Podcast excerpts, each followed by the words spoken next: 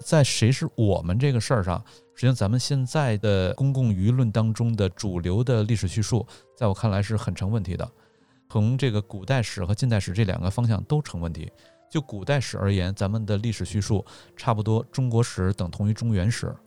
边疆少数民族在我们历史叙述里面，主流的历史叙述里面是不出现的。出现的时候，经常不是好人。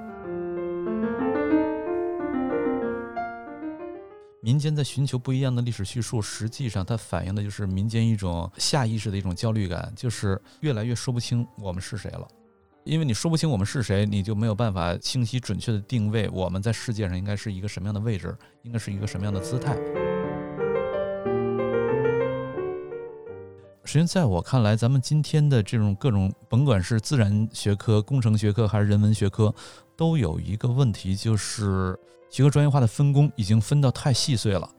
太细碎之后，就会产生一个问题，它离现实世界、离真实的问题越来越远了。所以，此时我们需要再回到现实，直面问题，从问题的角度出发，我们再回看那些学科究竟如何能够成为我们用来解决问题的工具，而不是学科本身成了限制我们思考的陷阱。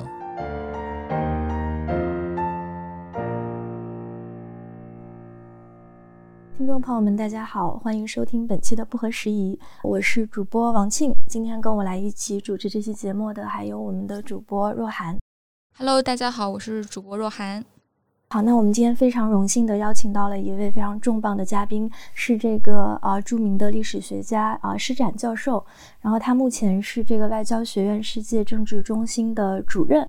施老师您好。呃，您好，大家好，我是施展。非常开心今天可以邀请到呃施展教授，因为在过去的这一年啊，施老师也是非常的高产。然后他最新的一本书叫这个破茧啊，是关于说去年一整年啊新冠疫情之下，然后世界格局发生了一些变化和可能的一些构想。那作为国际新闻记者的我，其实在很开始的时候就注意到了这本书，因为跟我自己的这个本业很相关。但我想，这个观众之所以熟悉他，可能更多的，呃，是因为他最近两年在这个呃普及历史知识方面所做的一些工作，包括对这个中国是什么、中华人民从哪来这样的一些问题，就给出了非常不一样的解释。那刚才其实我们在这个啊闲聊的时候，施老师也提到说，啊，他所从事的这个工作可能跟这个历史科普还有那么一点差别。我觉得我们可以一会儿这个接着这个话题往下聊。这个施老师，您是怎么样从一个工科生，因为您本科的时候当时是学的这个工科，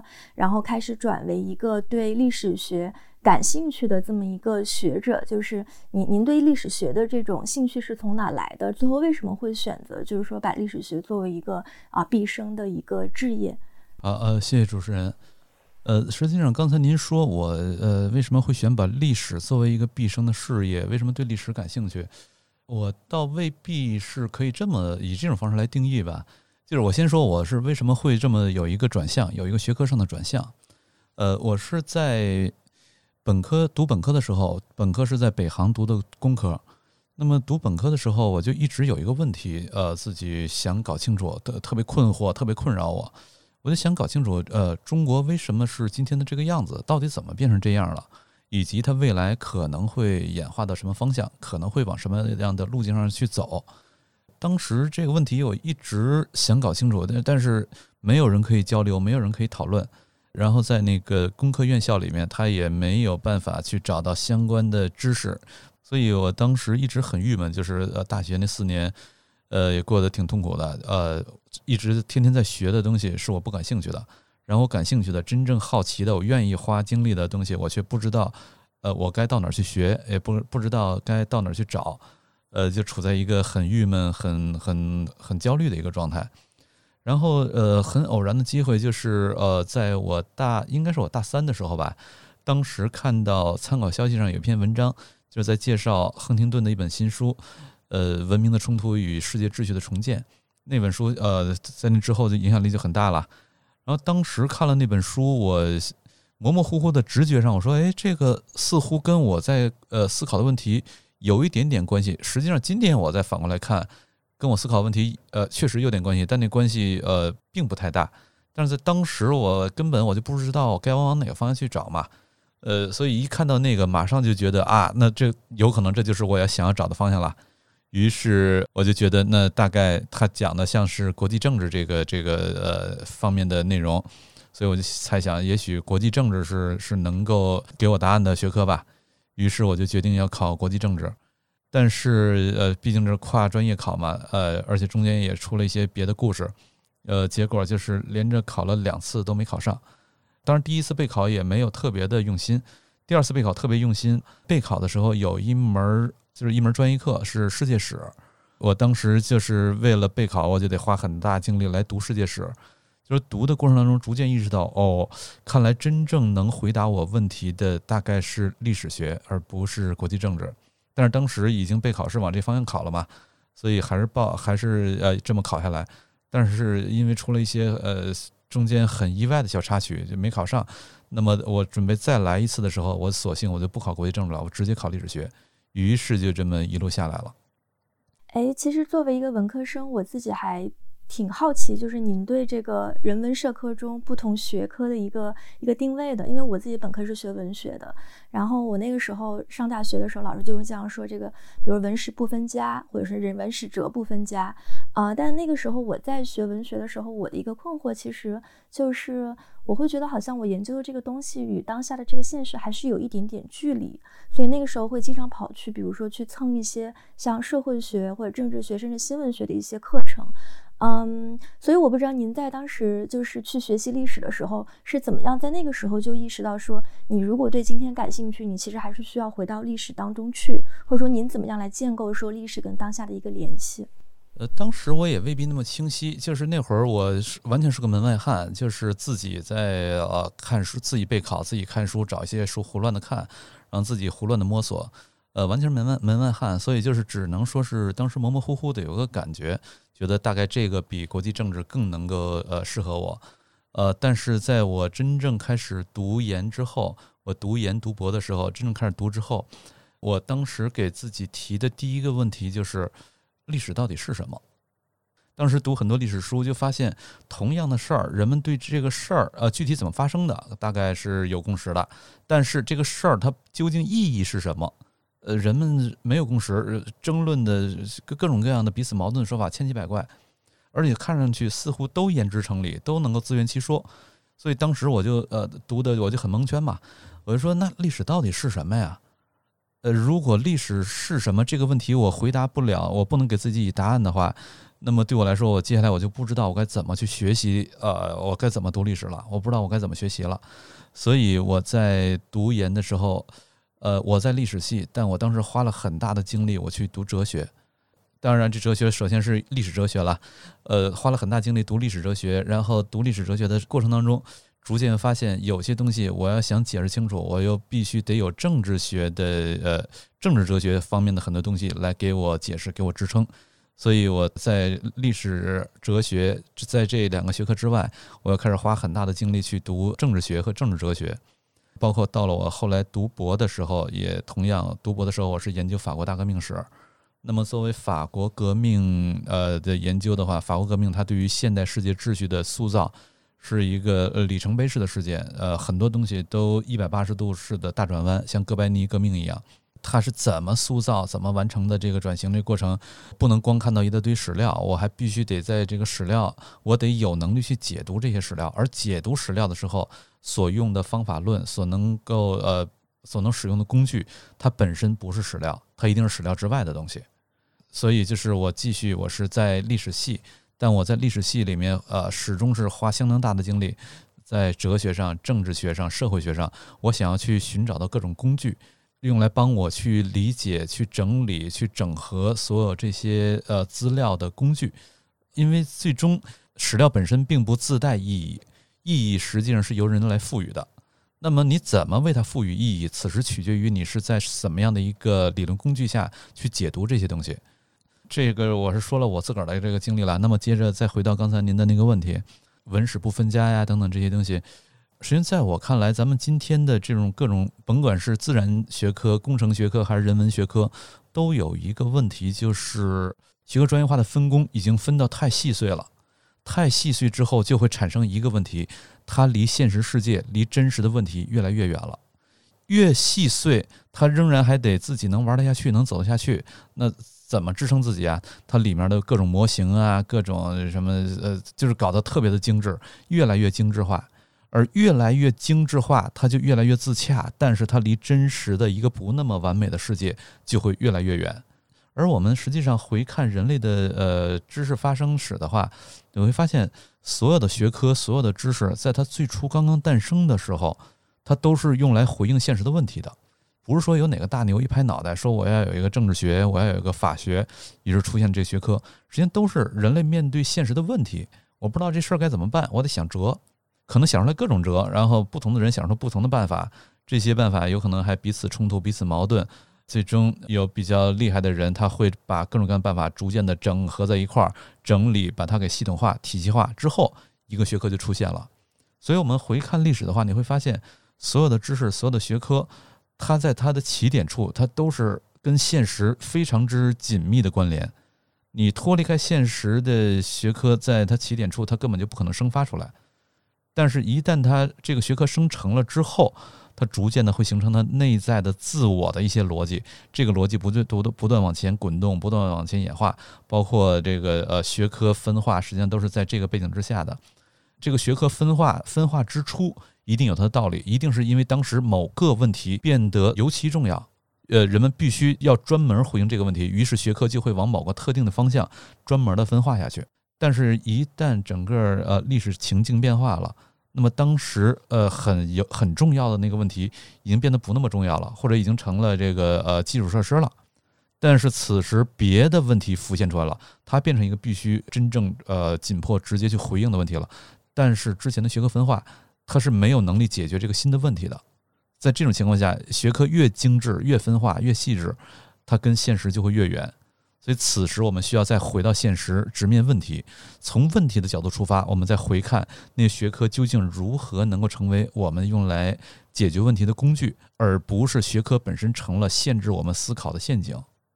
刚刚施老师说的这个，我自己也挺有感触的，因为我大学本科恰恰学的就是公共政策，但是我觉得就是除了学科本身以外，我对于历史、对于哲学的了解又非常的有限。就是您刚刚提到那个碎片化的问题，然后我其实想继而就是补充一个问题，就是。嗯，因为您刚刚也提到了现在学科的很多局限，那您觉得作为一个普通的个体，可能我们身处在不同的社会角色当中，不像您当时在一个强烈的问题意识的驱动下去，就成为了这个领域的研究学者。那作为普通个体来说，我们的历史观应该如何建立呢？就普通个体而言，实际上我只能说我个人的感受啊，我个人的理解，可能不同的人对这个事儿的理解和把握是不一样的。呃，就我个人而言，我学习历史，我到今天我自我反思，我学习历史是呃一个根本的目的是什么？呃，对它对我而言，它的价值是什么？它在本质上，它是在告诉我究竟我是谁？它是不断的帮助我回答、寻找我我想要安身立命的那个我究竟是谁？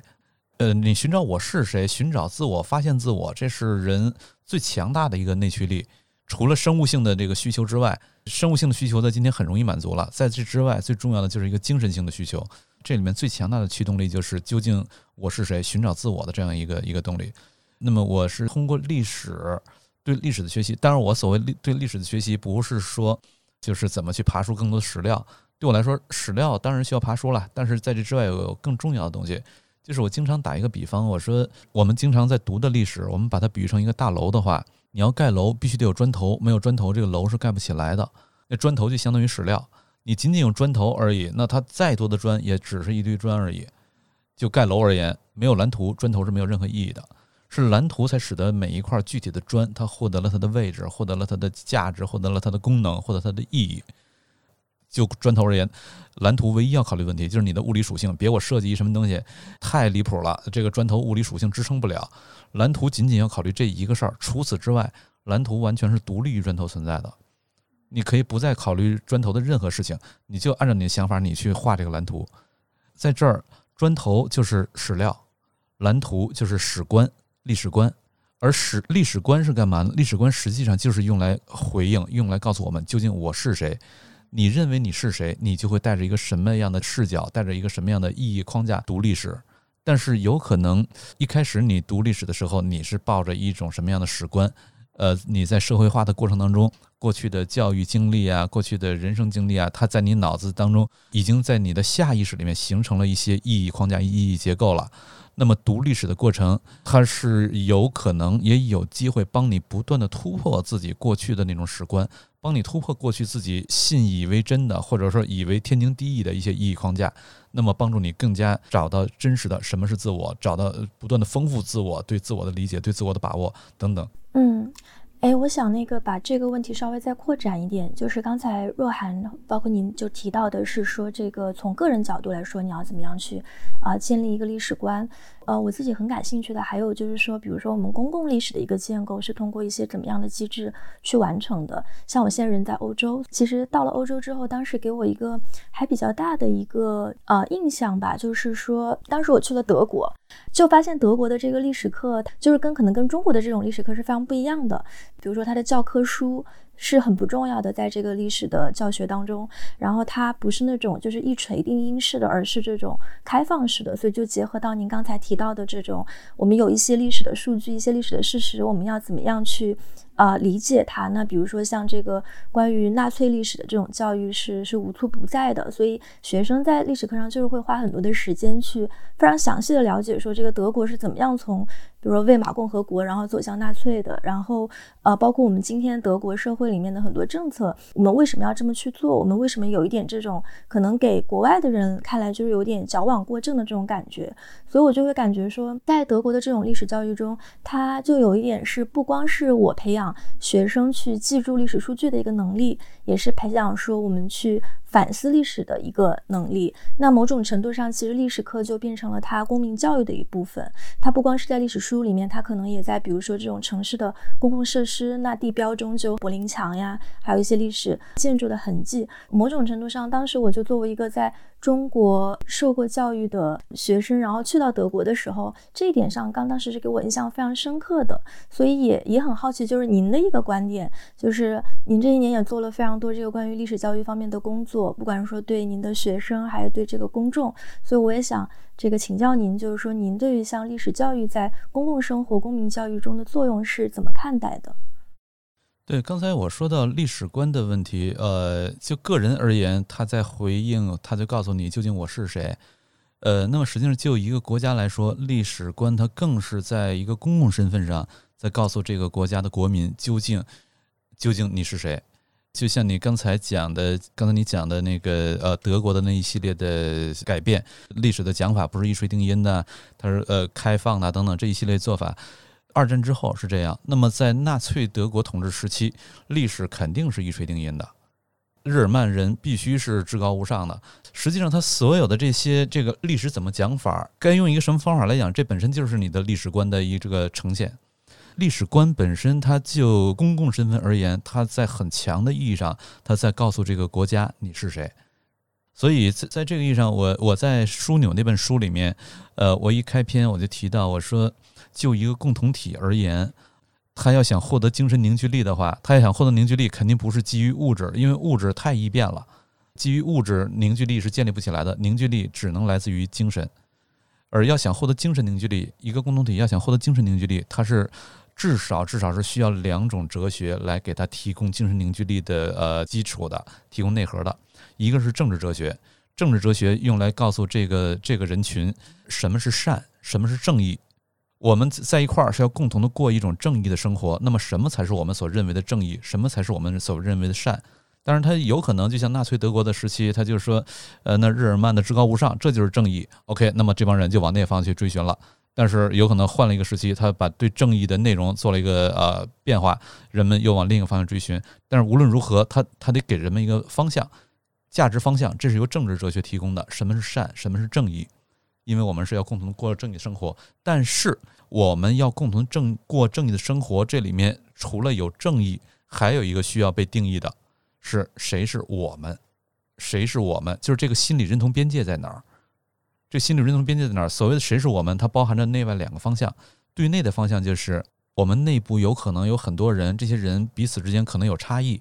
但为什么有差异的这群人，我们仍然认为这是我们？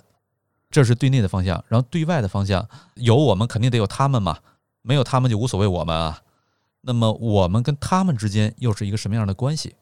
这些都是呃需要获得一个有效的表达的，获得一个有效界定的。而这种表达、这种界定是由什么来给出的？是由历史哲学，也就是史观。所以在这个意义上，历史哲学它在本质上，我给它的定位，它根本不是历史学。历史哲学实际上它是政治哲学的另外一个形态。狭义的政治哲学是用来定义什么是我们要追求的正义，我们要追求价值取向是什么。广义的政治哲学除了要定义我们要追求价值取向，还必须得定义这个追求那取向的主体我们是谁，而这个是由历史哲学所给出的。呃，所以刚才你讲的像德国，他在呃今天他在以那种方式来讲述，实际上他已经先选定了什么是我们了，他选定了德国不是不是德国人的德国，德国是欧洲人的德国。如果他仍然坚持德国是德国人的德国，那就是呃纳粹的玩法嘛。那么他在欧洲是不可能获得呃邻居的信任的，他的国际环境他也不可能很很很好的，他一定是又一个战争策源地。那么，与其让你成为战战争策源地，莫不如一开始邻居们就把他给摁住，把他给掐死就得了。所以，德国在二战之后，他就呃，西德的总理阿登纳当时就有了一个很重要的呃，对德国自我身份定位的一个转向，说德国从此再也不能是德意志人的德国，德国必须成为欧洲人的德国，然后德国才有机会获得自己的身份和地位。如果德国始终是德意志人的德国，那它将成为整个欧洲的灾难。但是如果德国是欧洲人的德国，那么德国有机会为欧洲做出自己最有价值的贡献。那么，既然德国是欧洲人的德国，就意味着谁是我们，我们和他们的关系是什么，这一系列东西都被重新定义了。那么，基于这一系列重新定义，接下来我们该怎么讲述我们的历史？这就是它的一个具体操作操作环节了。但它这个在操作环节之前，它得先有一个对谁是我们的一个基本的。定位跟跟呃认知，这在这个德国是这个样子，在中国也同样是这个样子。就是刚才你说到的历史的公共叙述、公共表达、公共史学，实际上公共史学它在相当程度上，它也是呃，就刚才我所说的政治哲学的一种另外的一种表现形态。它要告诉这个人群谁是我们，而所谓的公共史学就是。谁是我们这个事儿，已经通过一个历史哲学，通过一个史观给定义出来了。接下来，这个史观、这个历史哲学怎么样转化为大众的普遍认知？那么，这是需要一个公共传播过程的。所以，公共史学是用来干这个的，就是把我们已经认定的那个我们已经被认定的我们，它是会获得一种理论化的表达的。接下来，这种理论表达它怎么获得一个公众的公共性的传播，把它转化为一种大众性的认知？这个是需要通过公共史学来实现、来完成的。在谁是我们这个事儿上，实际上咱们现在的公共舆论当中的主流的历史叙述，在我看来是很成问题的。从这个古代史和近代史这两个方向都成问题。就古代史而言，咱们的历史叙述差不多，中国史等同于中原史。边疆少数民族在我们历史叙述里面，主流的历史叙述里面是不出现的。出现的时候，经常不是好人，那就意味着已经预设了少数民族不是中国人啊。否则，为什么他都是以敌人的身份出现呢？非我族类啊！对啊，为什么少数民族都是他们呢？你已经预设了少数民族不是我们啊，所以他才会导致一个结果，就是现在网上居然会有那么荒唐的一种一种呃争论会出现，就是一六四四年大清入关，这到底是中国又一次改朝换代，还是中国就此呃灭亡了，沦入异族统治？如果你认为它是改朝换代，OK，那么大清也是中国史的一部分。如果你认为他是呃中国灭亡了，沦为异族统治，那就意味着你已经预设了满蒙回藏都不是中国人，因为是在大清的时候，呃汉满蒙回藏才纳入同一个帝国的治下，在此之前，明朝的时候他只统治汉，满蒙回藏，呃明朝都不直接统治。那么呃如果你认为这个一六四四年入关这是呃又一次改朝换代，那你就接受了大清是中国的朝代。呃，是中国的历史的一部分。那么接下来，我们对于什么是中国会有一种解释。如果你认为呃大清入关这是中国灭亡了，沦为异族统治，那么你对中国就是另外一个解释。实际上，实际上你已经预先设定了谁是我们了。前种解释就是所有这些少数民族和汉族加块都是我们。后一种后种解释，只有汉族才是我们，少数民族是他们。那这这种解释，那肯定是有严重的问题嘛？它会导致咱们今天所看到的边疆困境啊，各种少数民族问题啊，根源都在这儿，根源都在这儿。所以就是甭管这刚才咱说的这两种解释，这两种立场，他们对于一六四四年大清入了关，对于这个事实是没有争议的，对这事儿没有争议啊。那这事儿是什么？这事儿就是砖头。但是这个事儿究竟怎么解释？它的意义是什么？争议在这儿，而它争议的什么？争议的是史观，争议的是那个蓝图。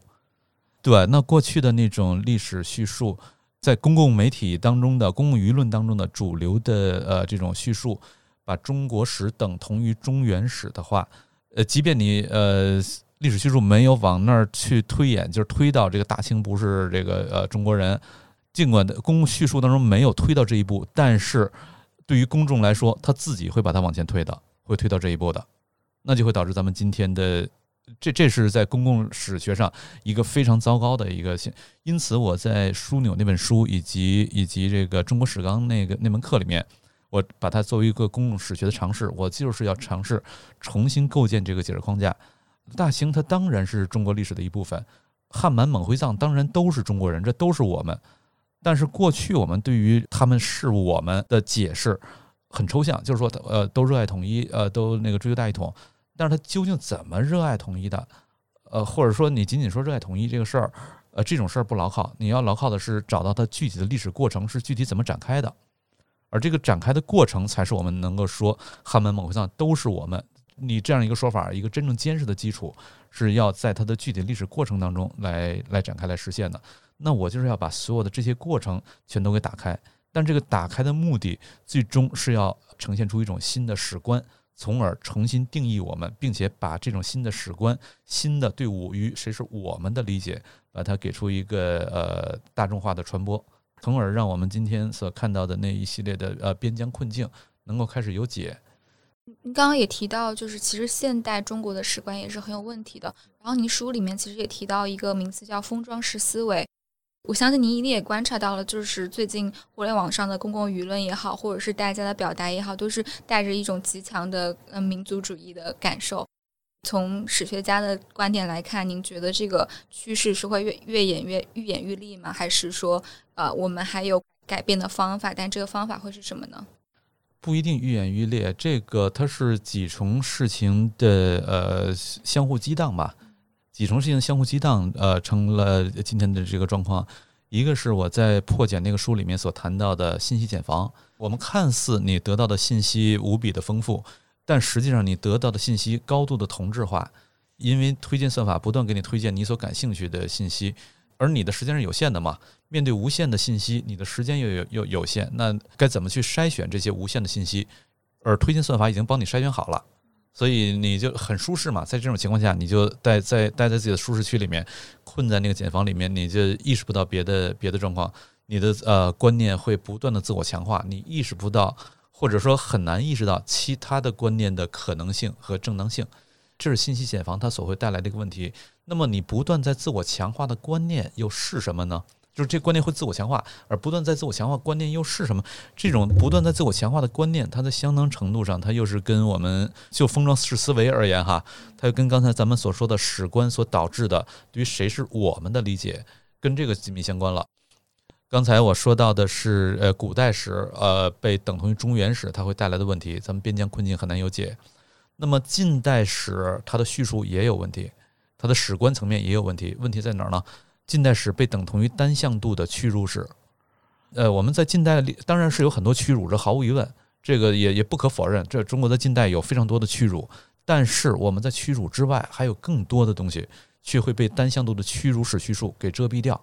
这更多的东西是是什么？实际上，近代史是中国从古代向现代转型的一个至关重要的呃中介阶段。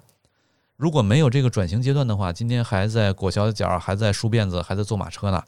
但是这个转型靠中国自身，靠中国自己是没有能力完成的。如果你能转的话，早就转了。实际上，它是在西方跟中国对中国不断的冲击的过程当中，西方的冲击带来屈辱，给中国产生了带来了转型的动力。然后，西方的这些新的技术啊、新的经济啊、新的观念啊，又带来中国进行转型的时候所必要的一系列的工具和手段。所以在西方跟中国不断的相互冲击、相互碰撞的过程当中，中国才展开这个转型的过程。呃，所以就是我经常说，我说这个屈辱，近代史的屈辱有很多，但这是一个指头，另外有九个指头是中国的这轰轰烈烈的近代化转型的现代化转型的过程。但是在单向度的屈辱史叙述里面，这个转型的过程基本都被遮蔽掉了。而这些一旦被遮蔽，得出来的结论是什么呢？我们作为一个共同体，作为我们，我们给自己设定的目标是什么？设定的目标就是复仇。你给自己设定目标一一定是复仇。你那么屈辱，你为什么不复仇？然后在你力量弱小的时候，你不复仇，这还能理解。你力量如此强大了，你为什么还不复仇？但问题是，这种复仇的观念，它就会导出很强烈的民族主义的倾向，民族主义的取向。而在你力量弱小的时候，你民族主义没人拿你当回事儿；但一旦你力量很强大了，你有很强烈的民族主义的时候，那全世界都吓死了。他不知道你会究竟会如何运用你的庞大的力量。在这种情况下，你就没有给世界留出任何的别的政策选项。你留出的唯一的政策选项就是联起手来围堵你。这是你的强烈的民族主义一定会导向的一个方向。呃，所以刚才咱们说到，呃，推荐算法呀、社交媒体呀等等，他们带来了信息茧房。这个信息茧房的这个机理怎么产生的？我在破茧那个书里做了很仔细的这个呃呃解释，以及它未来有可能怎样会被突破，我也做了一系一系列的这个讨论。但是你被困在茧房里的时候，你是被困在一个什么样的茧房里？这个茧房的样态又是由刚才咱们所说的那个呃。近代的屈辱史的叙述所单向度的塑造的，塑造出一种民族主义的解放的样式。所以我们会在疫情期间可以看到，啊，很多民族主义的这种各种争吵，民族主义的激情在网上愈演愈烈。而这些东西，它确实是可以很痛快嘴，但是它对于中国在国际上，呃，我们的空间，呃，以及。对于政府，它在国际上该怎样呃怎样去折冲尊祖，怎样去纵横捭阖，它是需要一系列的战略空间的。公共舆论当中强烈的民族主义情绪会把这些战略空间都给压缩掉。它在各种意义上，它是违背中国的国家利益的。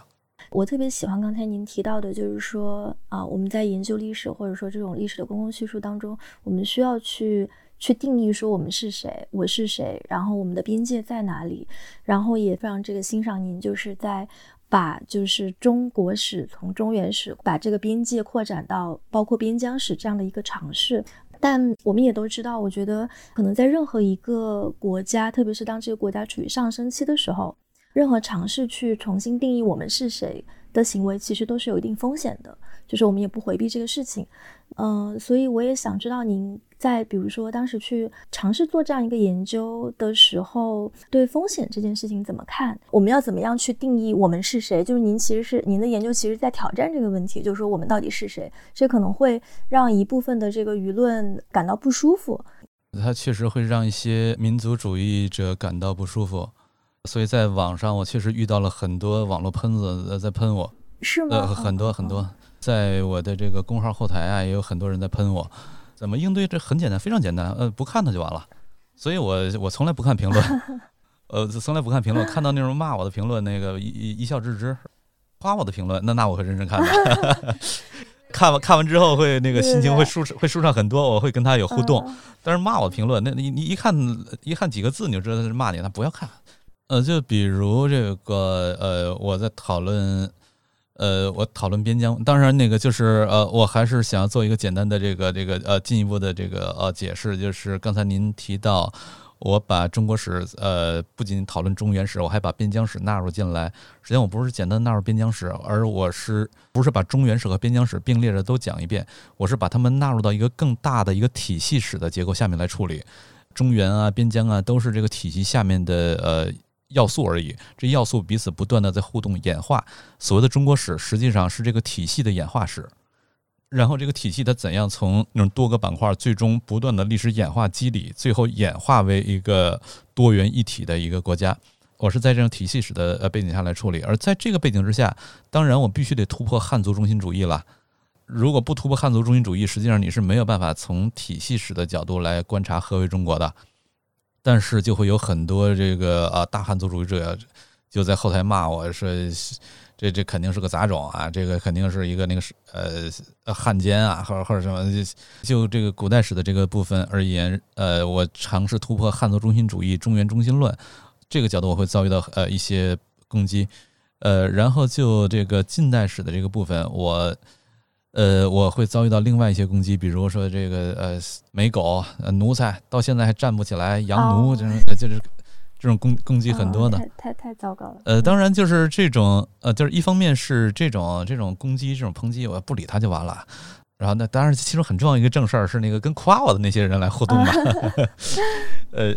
对，另另一个就是我们要用更有力的事实，我不去理会他对我的那些骂，因为那些谩骂它只是一种情绪的宣泄，情绪再怎么宣泄，它无法替代一个更加完整的、更加全面的事实的呈现。所以我就用更加完整、全面的事实去呈现它就好了。他骂我，那就我就意识到，哦，可能哪些方面的事实我需要把它呈现的更加完整，用那个东西我直接来回击掉它。很简单，举几个例子吧。就这个近代史这个事儿，近代史我说它是在中国跟世界的互动过程当中，中国完成这个转型的。我在那里面有一些例子，我觉得就是很有意思。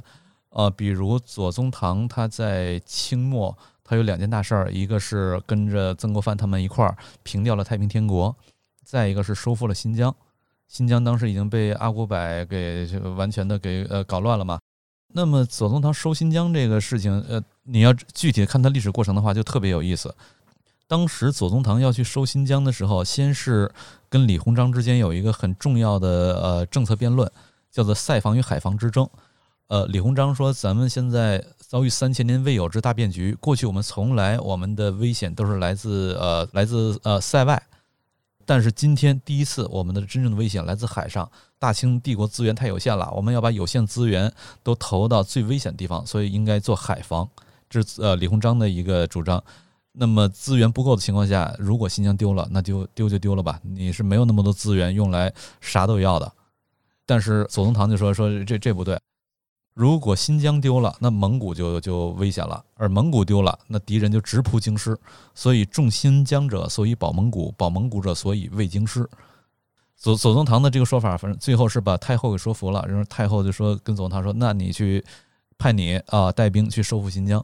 但是又明确的告诉了左宗棠说：“呃，我派你去是派你去，但是朝廷呃，咱国库里没银子了，因为太平天国刚刚被呃削平。”就是那国库里面已经一穷二白了，根本就没银子了，没银子，这仗怎么打？太后就跟左宗棠说：“没银子，但是我可以给政策，什么政策？就是可咱可以贷款，用带来的款去充作军费，去完成收复新疆这这这个事儿。那贷款你到哪儿去贷呢？去汇丰银行。于是就是左宗棠呃让胡雪岩做中介，到汇丰银行去贷来一大笔款。”用从汇丰银行贷到的款充作军费，完成收复新疆。但问题是你贷了这么大一笔款，你得有抵押呀，得有担保啊。没有抵押担保的话，这个贷款人家是不会发放出来的。以什么做抵押呢？以帝国的海关税收，呃，他所带来的现金流，以这个做抵押，汇丰才肯把这笔钱借出来。那问题来了，呃，帝国的海关税收凭什么可以担保那么大一笔贷款啊？军事贷款啊？那你必须得海关税收，这税收的这个现金流规模得很大，你才能担保嘛。海关税收的规模那么大，那一定意味着你的外贸的规模得特别大。外贸规模不大的话，你的这个关税规模是起不来的。而外贸规模又是怎么变大的？实际上是在一八四零年鸦片战争之后，中国被迫从一口通商变成五口通商。五口通商之后，外贸规模一下子就放大了。就在这儿，这个跟帝国主义者的好心、善心、什么坏心，跟这全都没有关系。咱们要观察到的是它的一个客观后果，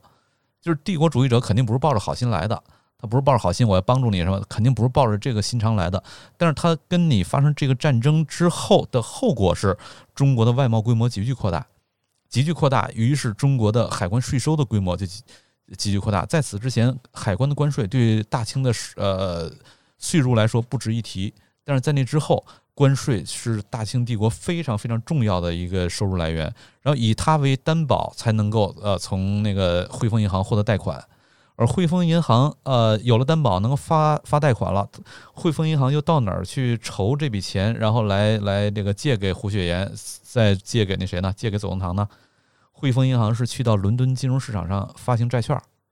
六个点的利发了债，然后融到资，用这个融到的资在八个点的利啊借给胡雪岩，胡雪岩在十二个点的利给到给到太后，太后把这钱再拨给左宗棠，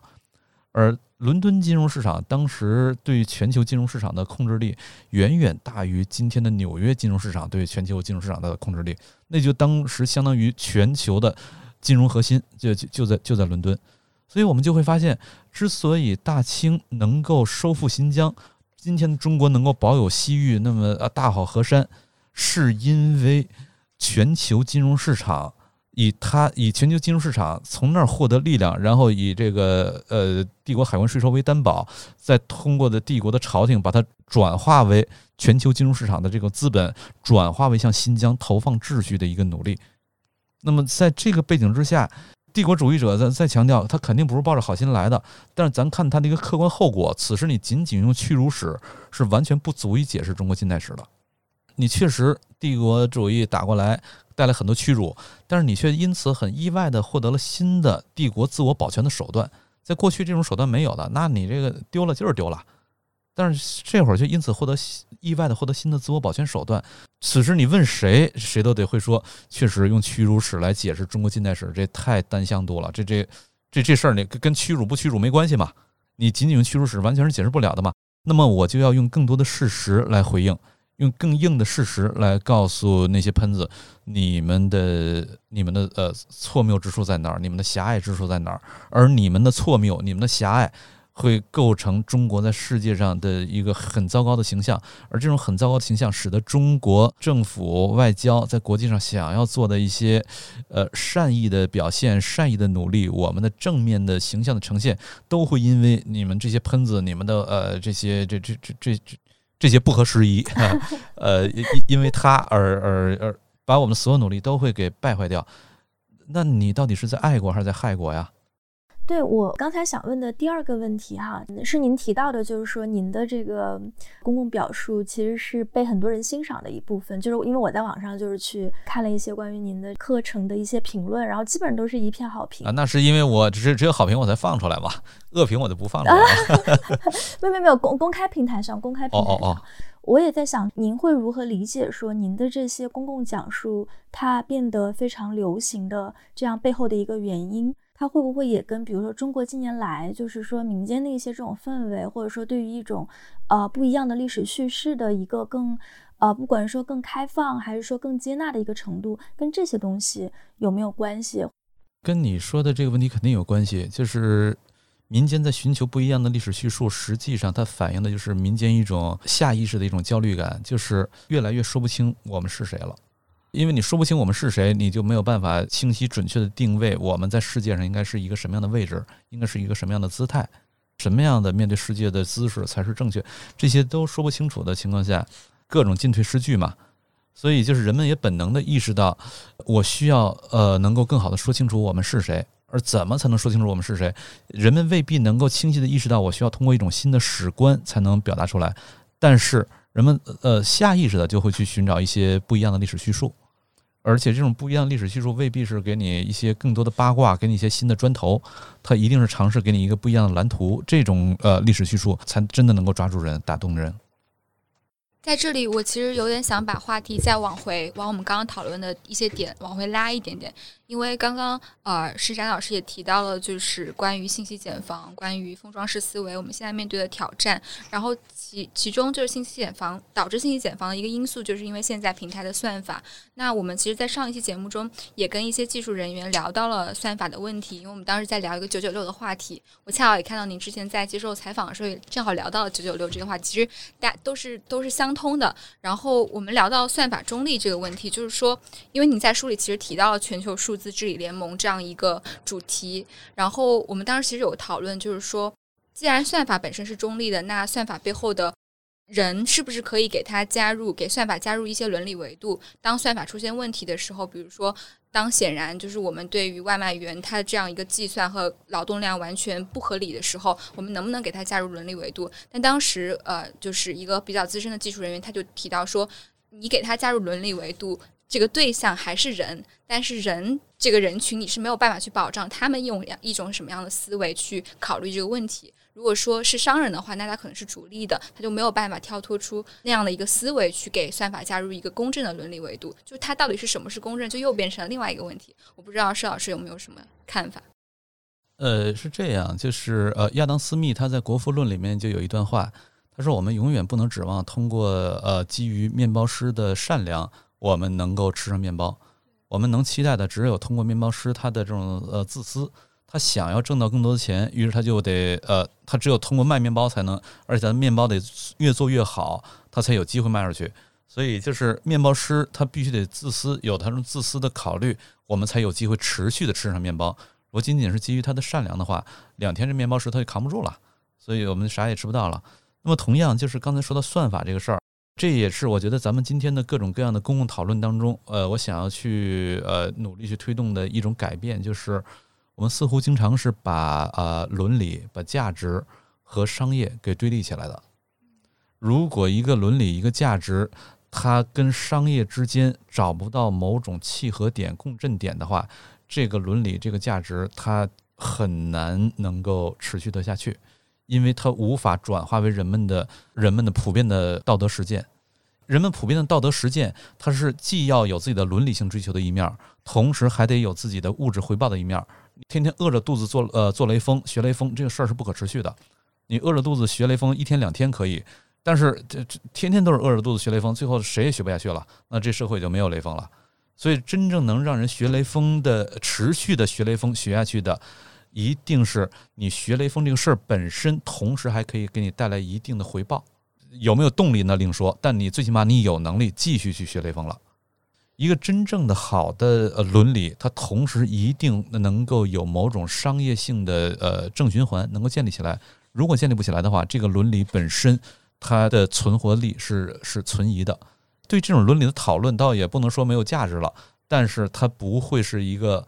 它会是一个跟现实世界呃有距离的一种一种讨论，一种很凌空倒虚的，而没有办法跟现实世界真正形成回应关系的一个讨论。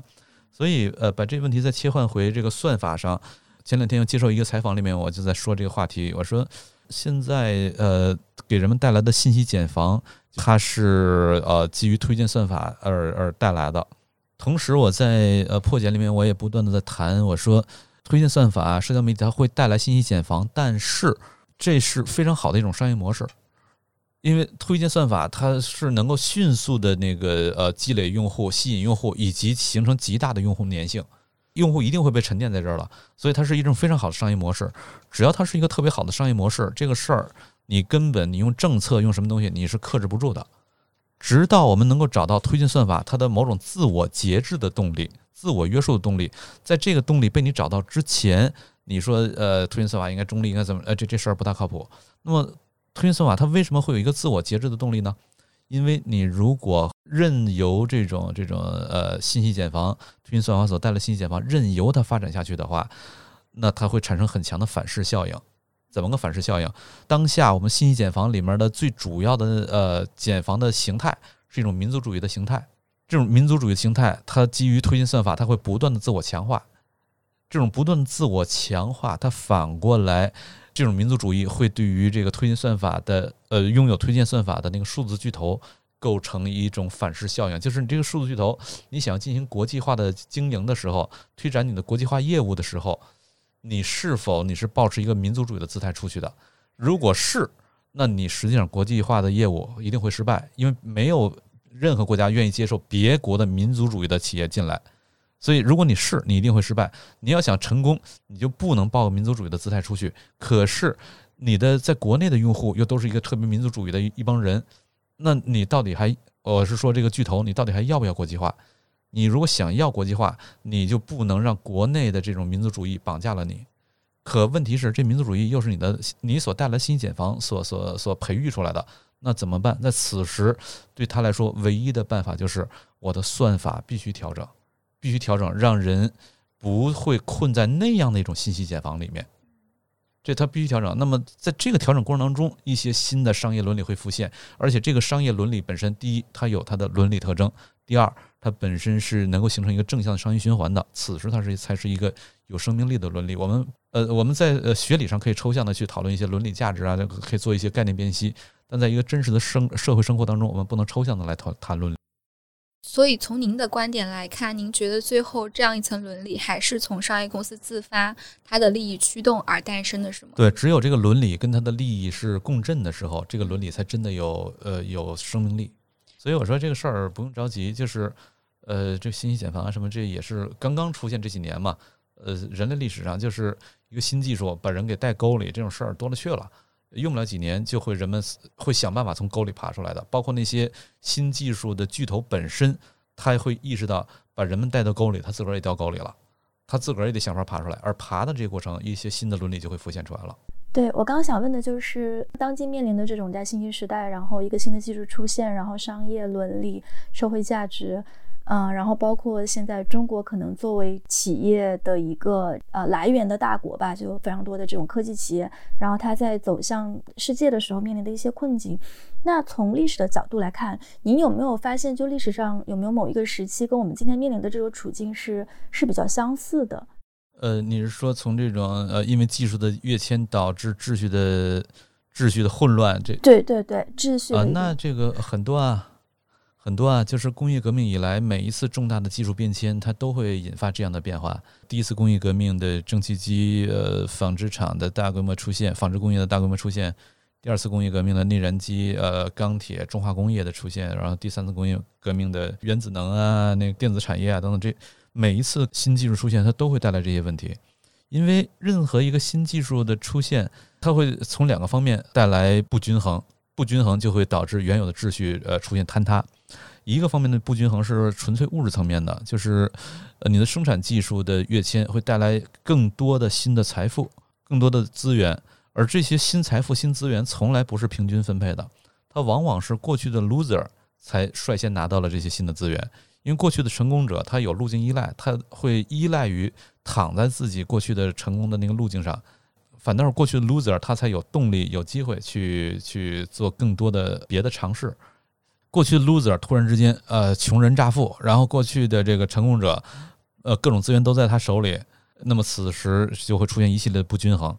这种不均衡就会呃引发动荡、引发变迁。这是从从生产技术的跃迁而言，而这些技术的跃迁，同时还会带来另外一个东西，就是知识传播技术的跃迁。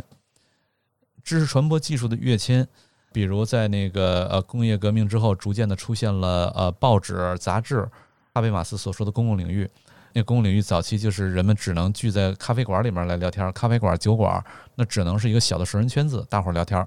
呃，这是当时的一种呃传播传播形态。但是等到工业革命之后，报纸、杂志等等这种公共媒体出现了，这种公共媒体就可以开始进入到陌生人圈子了。可是随着第二次工业革命，这个内燃机啊、铁路啊、呃那个汽车啊等等这些东西出现之后，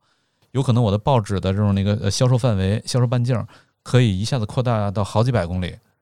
再以及这个无线电报的出现，那你就不只是呃好几百公里的事儿了。过去必须得依托依赖于物质性的、物理性的把这个报纸运运到那儿才行。今天无线电报我直接拍过去就完了。就是所有这些都使得过去我们所熟悉的那些知识传播方式全都发生变化了，而知识传播方式的变化，它又会带来不均衡。一个不均衡是人们对于世界的想象方式可能会发生变化。那么，即便这个物理世界呃没有任何变化，但人们对世界的想象方式变化了，过去可忍受、可接受的东西会突然变得不可接受、不可容忍。而过去可不可容忍的事儿会变得可容忍、可接受，就是这个人们对世界秩序的想象跟现实世界之间的这个逻辑之间也得有某种均衡关系。一旦他们之间的那个 gap 变得很大的话，此时一人们就会形成巨大的改变的动力。然后再以及知识传播技术的呃跃迁，它会带来更多的人力资源，它也会使得我们刚才所说的那种改变有了更强的动力。所有这些都是会带来呃这个秩序的深刻的变迁的。实际上，今天我们只不过又处在这样一个门槛上。说到中国现在面对的现实问题，去年我们听的最多的一个关键词就是内卷嘛。然后您其实，在之前的书里也详细论述过经济上的内卷。那你觉得，从一个经济学词汇变成一个社会心理学词汇，您如何看待现在中国内卷这个现象？然后，如果中国人不内卷的话，我们还会有什么选择？就在您的构想当中啊，内卷这确实是呃最近这些年很严重的一个事儿。前一阵儿在网上那个传的那个图片，有个清华的一个学生放学了，骑自行车在那个一边骑自行车一边在那跑程序。呃，其实人们都说这内卷成什么样了？对，在我当年的时候，我这个呃博士毕业就是进高校，虽然不是那么容易，但是机会还是很多的。但是在现在，博士毕业想进高校的机会已经极大的压缩了。这些博士，甚至前一阵咱们看到，呃，在有很多小学里面，甚至都有北大的博士毕业、清华博士毕业去那儿教小学的英语啊、小学的数学啊等等这些。就是这个呃，已经学历贬值、通货膨胀到这个程度，这实际就是内卷嘛。而内卷为什么会内卷呢？内卷它的一个表征就是人们在一个很有限的市场空间当中，把完全不成比例的资源大量的投入进去，带来很低的回报。那么正常情况下是没人愿意在这个很小领域当中投入那么多的资源，带来不成比例回报，没人愿意这么做的。那么人们居然在这么这么做，那只能意味着市场空间就剩这么大了，然后资源又是那么多，那只能往不成比例的投入，最终就会内卷化。呃，所以要想突破内卷的话，呃，很重要的一点就是我们必须得寻找到新的市场空间。而寻找新的市场空间有几种路径、几种可能性。第一，你主动更大的、更大的、更深的开放。参与到世界市场当中，此时你能够获得更多的呃市场空间，于是内卷是有可能被突破的，这是一个。呃，再一个就是创新，每一个呃创新它都会带来新的市场机会，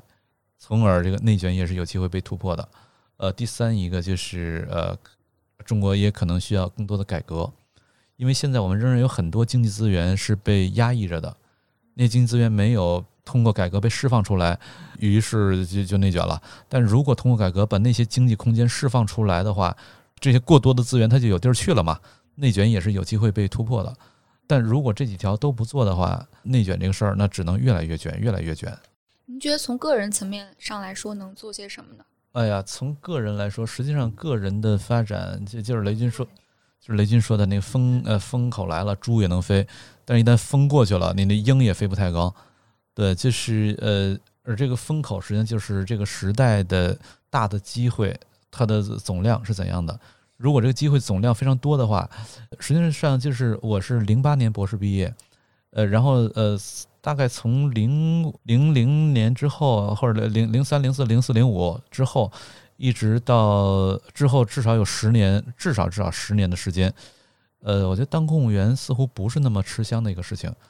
因为在当时市场上机会很多，所以人们就不那么愿意去当公务员。因为市场机会多，呃，市场就意味着风险，但是风险也对应着收益。如果你机会多的话，就算我这个遇到风险了，但是还有别的地方，我仍然可以把这个风险，呃，通过别的收益把它捞回来。那么在这种情况下，很多人不愿意去选择太安稳的生活啊工作。但是，一旦呃在在那之后，大概一五一六一六一七之后。人们越来越多的愿意去当公务员了，愿意去考公务员了，因为稳定，因为安稳。那什么情况下人们会追求稳定，会追求安稳？你的机会变少了，市场机会变少了。所以这个市场机会多还是市场机会少，这不是呃个人能决定的，它是一个大势的结果。而这大势，接下来对国家来说要去考虑的就是这个大势应该往哪个方向努力去推动。那那肯定是需要刚才我说的那那呃三种方向。当然，最好的那是呃三箭齐发了。您刚刚提到，就是中国需要进一步的开放市场，但是在疫情来临了之后，很多人其实对于全球化持有一种比较悲观的态度。包括我们上次聊也说，现在其实是一个资本比人力就是更自由的时代。那您那您觉得，就是在后疫情时代，我们的全球化会朝什么方向走呢？会越来越封闭吗？呃，我倒不那么悲观。呃，前一阵跟一个朋友聊，他是呃，他有一个呃说法，有个表达特别有意思。呃，他说过去在马克思的时代都在说无产阶级是没有没有国界的，但是在今天无产阶级是最有国界的，资产阶级才是没有国界的。就是资本它会到全球去寻找有发财机会的地方，但是对于无产阶级来说，呃，他需要各种各样的医保啊、五险一金啊 的。中国五险一金，别的国家它也需要各种各样的社会保障，而社会保障是取决于你的这种呃国家财政能力。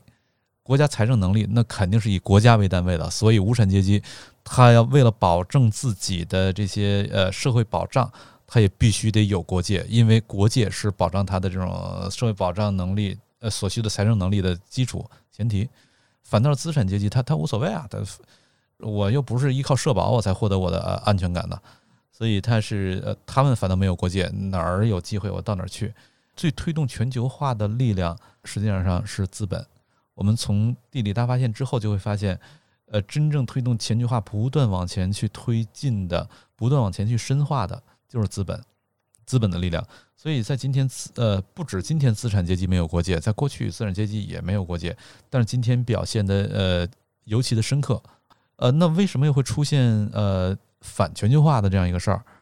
就是既然资产阶级没有国界，它有动力啊，而且这过程当中确实赚钱啊，因为他们的这种啊赚钱赚的赚的很多，呃，所以我对全球化呃它背后的这种动力机制我毫不担忧，我认为这这个呃动力仍然有的是。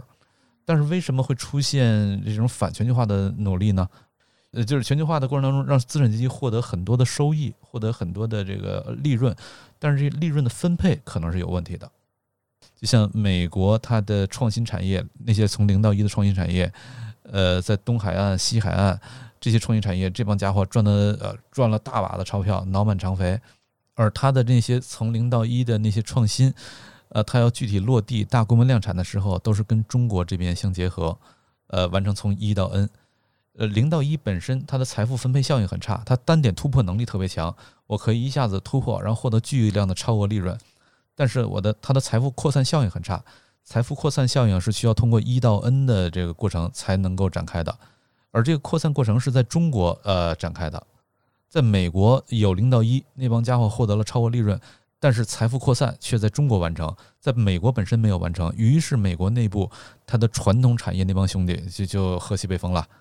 一到 N 的过程全都跑到中国来了，他们自个儿跟美国本土的零到一的产业之间关联越来越弱，它需要有一些中间性的产业把这两个部分给衔接起来的，但那中间性的产业都跑中国来了，于是美国内部就会产生很严重的撕裂的现象，而这种撕裂的问题。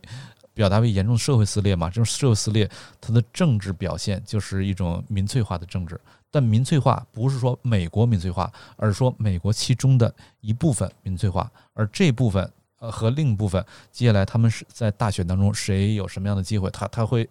他会就各种可能性就浮现了嘛？呃，于是川普就会上台，有我们看到的那一系列。但是现在换成拜登上台，是否民粹化这个事儿就过去了？那也不可能的。因为毕竟，川普也得了七千五百万张选票，这些人是拜登不可能忽略的。拜登即便他有别的想法，他也必须呃被那些所中和，被那七百七千五百万人中和一下。他的中和一下之后，他的想法才不至于引发美国更大的撕裂。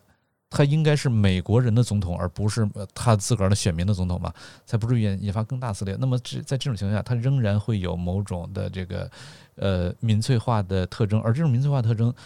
看上去就像是就像是一个一个这个反全球化努力，但实际上那些人，就是我说那七千五百万人，他们本质上在要的什么？本质上要的是一个更好的分配机制，而不是非得要那个逆全球化。如果全球化能够让呃东西海岸赚的很多钱，同时这些钱又能够有更好分配的话，那七千五百万不会反全球化。我们今天其实也聊了很多，就是关于说各种主义，然后各种呃身份。您对自己的一个定位，就是除了这个历史学家的身份之外，呃，如果要给自己选择一个或者说几个这种叉叉主义者的身份，您您可能会选择什么？我过去也许会把自己往这样某一个主义者的方向来定位，但是最近这些年，我逐渐的越来越把自己从这些定位当中要抽离出来。原因在于，我现在看到的就是呃各种主义者，他们现在甭管是是呃哪一个方向的主义，他们看上去有可能尖锐对立，但实际上他们共享着一个特征，就是他们全都是呃多一半是教条主义者，而教条主义者就是呃的在这儿的意涵就是，我只从我的观点、从我的价值出发，我不从现实出发。我对现实的讨论，实际上都是只不过是用来呃验证、用来支持我自己的观点的，用来支持我的呃价值取向的。那这种讨论本身是没有什么意义的，就是它完全无助于帮助我们理解现实，尤其是在现实正在经历剧烈变化的时代，剧烈变迁的这种动荡的时期，你必须得首先得去理解、把握现实。如果你离现实很远的话，你所讨论的甭管是什么主义，甭管是什么价值取向，它都是飘着的，它都没有办法呃没有办法落地。所以我现在我在不断的我在呃思考写作的过程当中，我会不断的强迫自己，我说我要放弃掉任何价值取向，忘放弃掉任何价值偏好，我得先搞明白现实是什么，然后把现实搞清楚了之后，我才知道我的出发点。接下来我再去想，从这个出发点到我所想我所喜欢的那个价值偏好该怎么走过去。我不能从我的价值偏好出发，从价值偏好出发的话，你根本不知道你的出发点在哪儿，你都不知道怎么走过去。呃，所以我现在呃不断的强迫自己在在这样做，所以呃我更愿意把自己定位为一个时代的观察者和思考者，而不是呃简单的用一个什么样的主义者来定位自己。然后如果非得从这个价值偏好的角度要问一下的话，我就不从什么主义这个角度说话了，我只说一直在驱动我做这些研究的一个内在的精神动力，就是我无法容忍看到有些人的尊严遭到无情的践踏。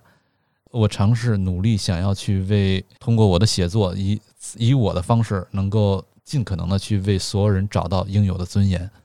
听起来有点像这个人本主义，但是这个对我们就不去标签了。我还很好奇的一个问题啊，是关于就是说您研究的这个方向，我读到就是您最早其实也就是硕士的时候是念这个英国史的，后来这个博士又去念了法国史。对，呃，现在做的很多研究其实关于中国史、中原史、边疆史，所以其实是很横跨中外的这么一个呃视野。所以我也很好奇，就是您对于。比如说中国是什么？中国为什么会是现在这个样子？也是我觉得西方有一帮学者很关注的一个问题。那像前段时间刚刚过世的这个傅高义先生，就是哈佛那个傅高义先生，然后他就是这方面的一个这种呃翘楚。就是我也很好奇，比如说像您怎么看待，就是说西方学界的这些中国研究，就他们跟中国学者自己做的这些中国研究有一些什么本质上的不一样？就是对西方学者跟中国学者来说，最本质的区别在于他们的问题意识、出发点是不一样的。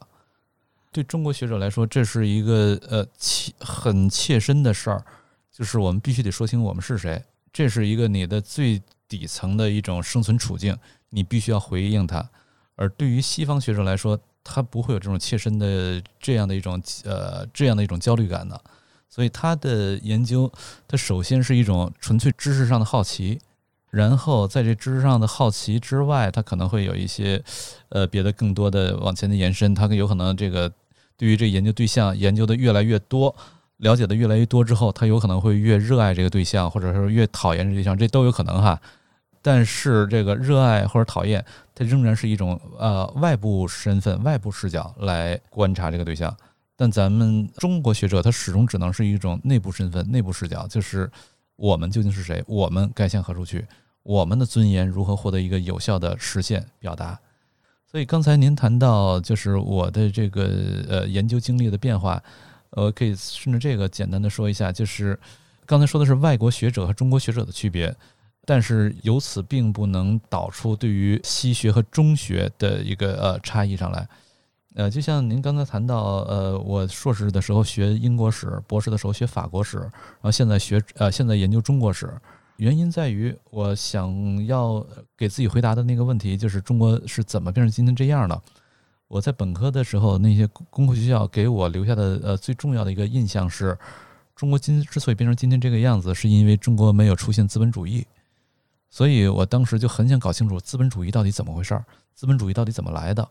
而资本主义的鼻祖是谁啊？英国嘛，所以我在硕士的时候我就去呃研读英国史，我想通过呃这个来搞清楚资本主义，从而帮助我理解中国。但是这个硕士的呃学了三年之后，我意识到用资本主义来解释中国的问题，可能这个呃最起码有很多问题你是呃解释不了的。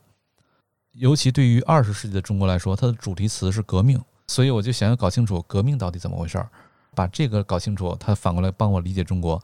革命到底怎么回事儿？就要去搞清楚革命最初的这个鼻祖老祖宗——法国大革命。所以我博士的时候我就去学法国革命史。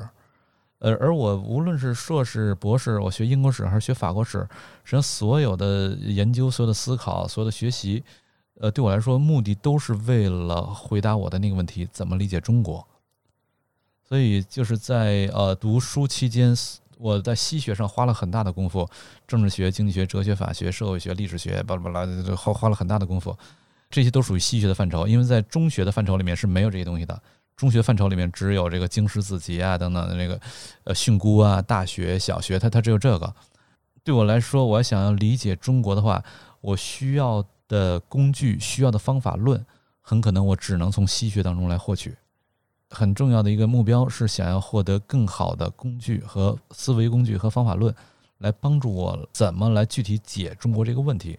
包括对我来说，某种意义上，中学也是我要解的一个对象。中学我也会去读，但它不是我所要用的方法论，它是我要解的一个对象。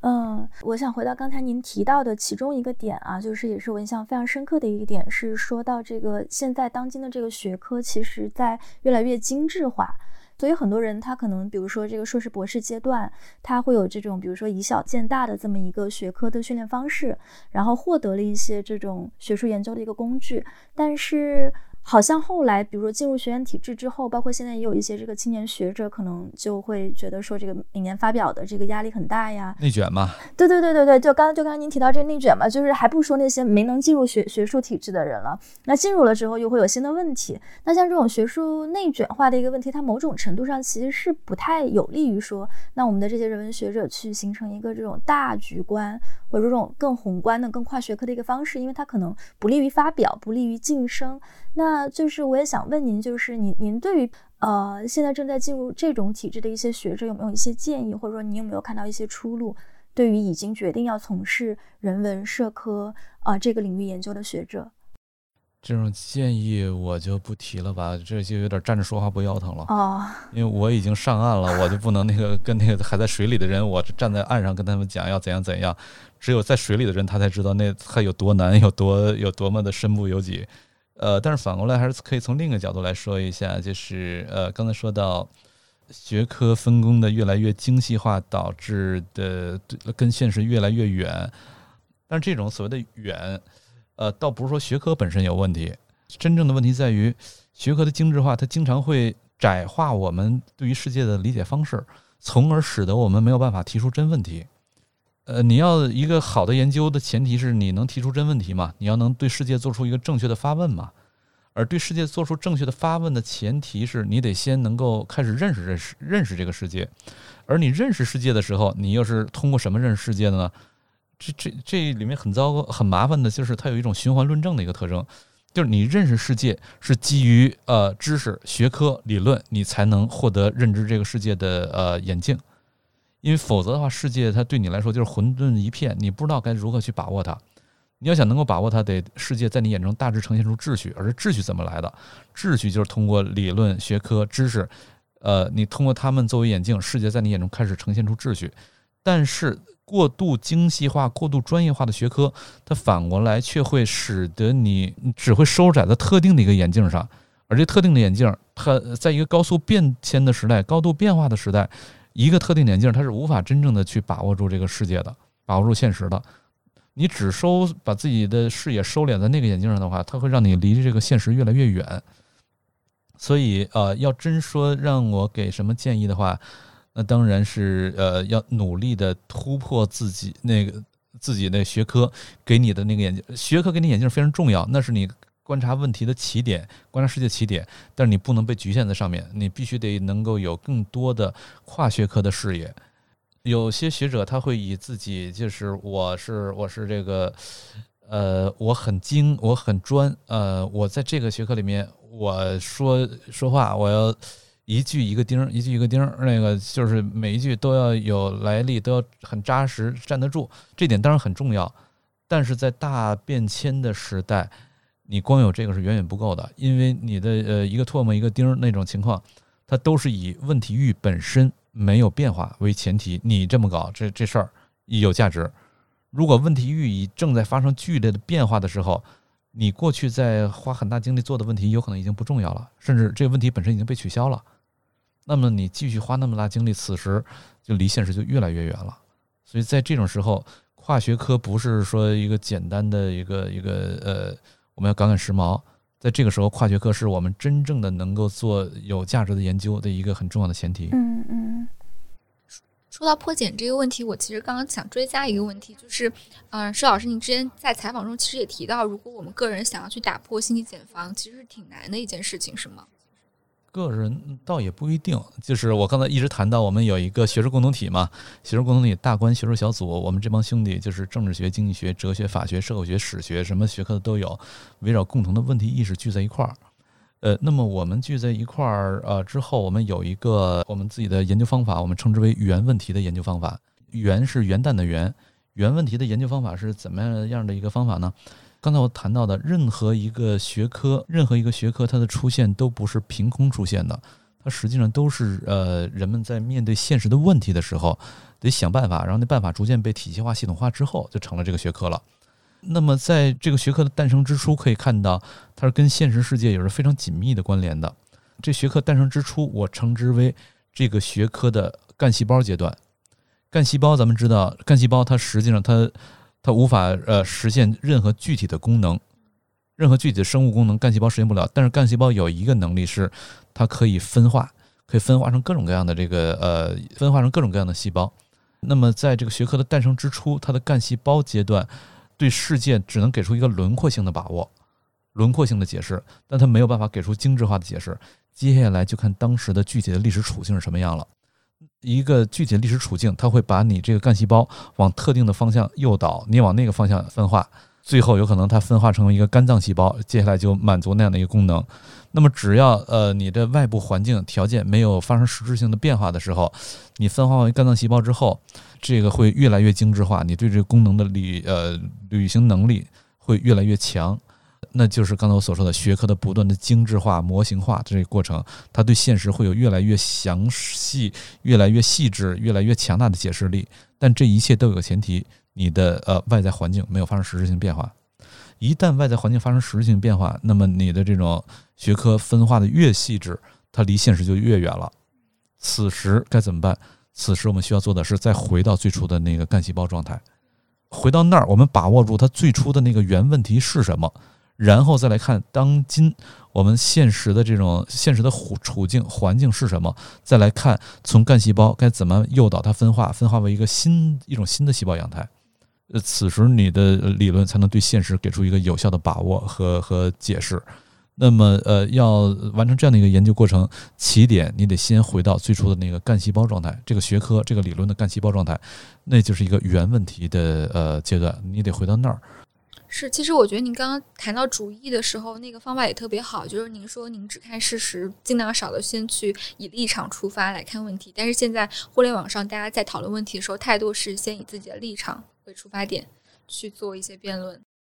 嗯，对，这就是信息茧房的结果嘛。信息茧房会让人不断的强化自己的既有的观念和立场，而越强化，你就越会觉得自己是对的，那天然是对的，你没有反思。于是你看到跟自己不一样的时候，那你暴跳如雷，接下来吵起来，呃，吵起来之后，有可能对方因此对你进对你的质疑，会觉你会觉得上升为对我的一种人格的侮辱，那这种不讲武德，这是受不了的。其实我刚才想问的第二个问题，您已经回答了。我刚才想问的就是说，对于想要更多的了解历史，想要更多的去掌握这种分析历史的一些框架，或者说入门的这种听众应该怎么办？然后刚才您已经提到了，那就是去这个听施展老师在多个平台上开设的这些课程。我们回头在这个我们的这一集的说明中也会把这 些信息都放出来。对对对对对，施展老师自己也开公号的，对吧？啊，对对对。公号叫做“施展世界”。也欢迎我们的听众朋友们去关注。那今天也非常感谢赤展老师花时间跟我们进行了这么呃有趣又有深度的一场聊天。我自己是非常非常感兴趣您之前提到的这个像欧陆的保守主义在中国的接受，所以很希望这个以后等人回到国内了之后，能有机会跟您再当面的请教这相关的问题。嗯，好啊，那那是那是我的看家本事了，我博士论文的研究的对象。对对对对，预定下一期，下一期可以对。好的，那谢谢师长老师。啊，谢谢谢谢。